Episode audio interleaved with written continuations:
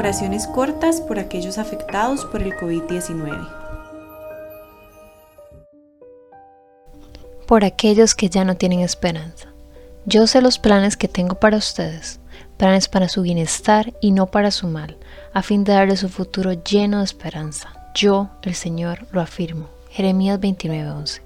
Gracias Dios, porque tus planes siempre son para nuestro bien.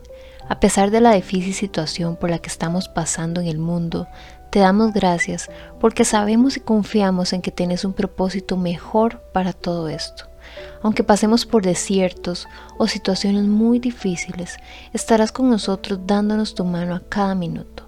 Te pedimos, Dios, que llenes de esa esperanza a las personas enfermas por COVID-19, sus familias y quienes trabajan en los hospitales y a todos los habitantes de nuestro país y el mundo.